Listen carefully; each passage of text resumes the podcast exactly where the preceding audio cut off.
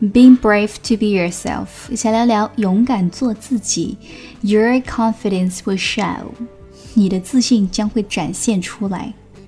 Optimism is the faith that leads to achievement. Nothing can be done without hope and confidence.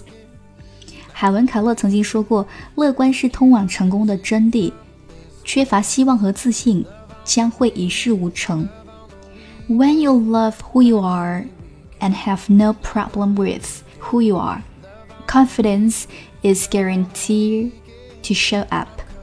当你爱真正的自己，而且觉得自己现在一切都很好的时候，你就有自信了。Lack of confidence shows up when you are happy with yourself, your character, and because you feel inadequate. 正是因为你觉得自己不够好，所以才对自身和性格感到不满足，进而缺乏自信。Be someone who loves who they are and goes about this daily has an unstoppable amount of self-confidence. 对那些爱自己的人，在日常生活当中会有源源不断的自信心。and that's attractive whichever way you slice the cake. 这样一来，不管你用什么方式展现自己，你都会非常的有魅力。Okay, that's what we talk about today. Be brave to be yourself. 勇敢做自己。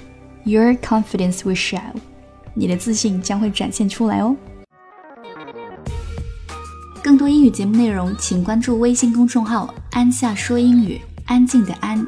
夏天的夏，安夏说英语。